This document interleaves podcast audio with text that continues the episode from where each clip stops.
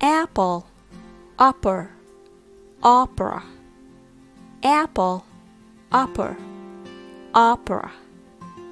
What exactly is the difference in pronunciation of these three words? Do they all sound the same to your ears? Let's analyze each sound parts of these words together. Apple starts with the letter A, so it's a, a, apple.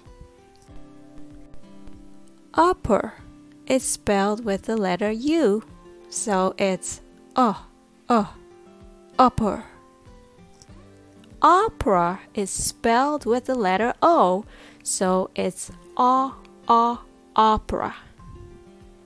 Now, apple has a second syllable that sounds like pull. It's the letter P and L sound. P, o, p, o, pull, pull. Apple, apple. The word upper has the second syllable that sounds like per. It's the P and the R sound. P, er, p, er, per, per, a, per, upper. Opera has three syllables all together, so it's opera, opera.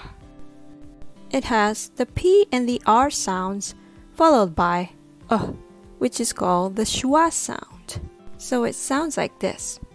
Pr, uh, pr, pr, pr, opera, opera. Yes, it's really important to know the alphabet phonics so you can pronounce these words with the correct pronunciation. Let me know if you need a personal lesson anytime.